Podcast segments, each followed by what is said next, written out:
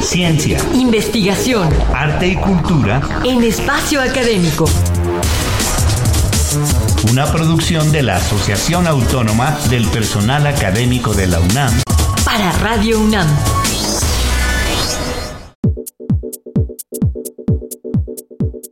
¿Qué tal?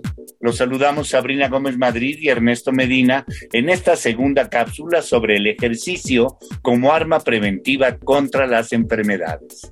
Para hablarnos acerca de las consecuencias del sedentarismo, nos complace recibir a nuestro invitado, el doctor Joel Navarrangel, especialista en medicina del deporte. Bienvenido, doctor. ¿Qué tal? Muy buen día. Gracias por la invitación.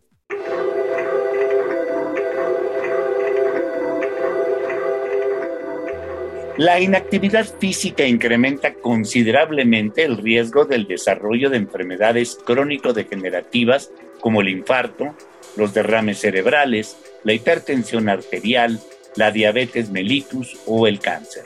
Todas ellas representan un importante problema para la salud pública tanto a nivel nacional como a nivel mundial, por lo que esta situación nos urge a trabajar contra el sedentarismo. Doctor Joel, ¿Cuáles son las primeras señales negativas en nuestra salud a causa del sedentarismo? La primera es la fatiga. ¿Por qué? Porque el sujeto al no hacer actividad física sube de peso y eso complica una adecuada oxigenación debido a la dificultad que hay para expandir el tórax, que es finalmente para donde entra oxígeno. Eso es lo prioritario. Segundo, el sujeto no duerme correctamente debido a la misma dificultad respiratoria. Tercero, el aumento de peso provoca considerablemente que yo tenga tanto una dificultad a nivel cardíaca como pulmonar. Y esto en consecuencia entra, me hace entrar en un círculo vicioso de obesidad, más sedentarismo y empezar a acumular problemas de salud.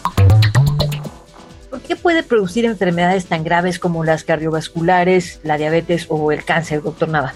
En la cardiovascular, el corazón es el órgano que se encarga de hacer circular la sangre.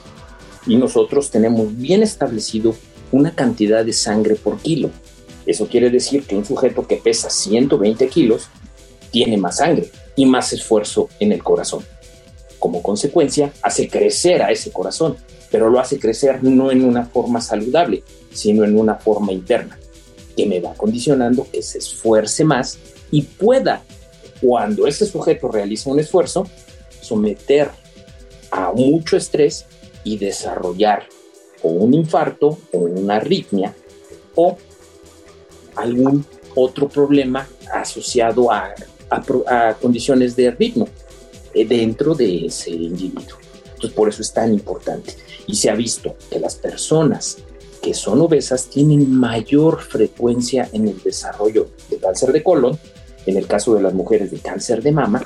Entonces, si tenemos esta estrategia que se puede modificar, debemos de hacerla. Hay que pugnar por desarrollar la actividad física en toda la población. ¿Y, por qué considera usted que no se ha hecho suficiente conciencia acerca de las consecuencias del sedentarismo, tanto a nivel local como global? ¿Y qué haría usted para solucionar esto? educar. La clave de todo esto está en la educación. En la educación de hacerle ver al sujeto que la actividad física es, debe de ser todos los días, independientemente de si está sano o enfermo, y con mayor razón si ya tiene una enfermedad, ajustar la actividad física de tal suerte que ese sujeto disfrute hacer esta actividad e incorporar a todos los miembros de la familia para poder hacer la participación y que cuando a uno le da flojera, el otro participe y te jale, de tal suerte que tengamos ese hábito como parte esencial. Países de primer mundo enfocan mucha atención porque es más económico invertir en que haga una práctica, poner gimnasios gratuitos de buen nivel, de buena calidad, mejores parques.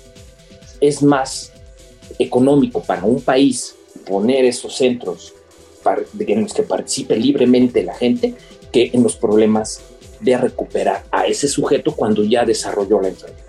¿Cómo prevenir las graves consecuencias del sedentarismo en México y si esto puede hacerse a cualquier edad, doctor Nava? Por supuesto, el ejercicio siempre va a ser un arma que está accesible a todos y lo mejor es gratuito. ¿Por qué? Porque siempre vamos a estar en algún lugar con una calle, con un parque, con la ropa adecuada, podemos nosotros realizar esa práctica de actividad que va desde caminar, que es uno de los mejores ejercicios, trotar, si ya tenemos la posibilidad nadar, de esa forma lo que nosotros vamos a desarrollar es una población mucho más saludable, impactando directamente en las condiciones de salud de nuestro país. Bien, pues terminamos esta cápsula, por lo que nos despedimos de ustedes y de nuestro invitado, el doctor Joel Navarra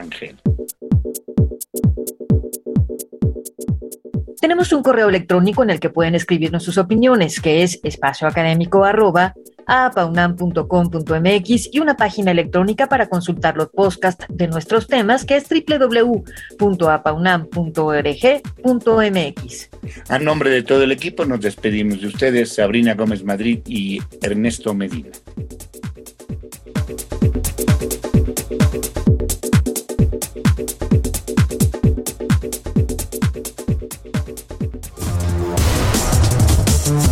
APA UNAM, el pluralismo ideológico, esencia de la universidad. Radio UNAM, experiencia sonora.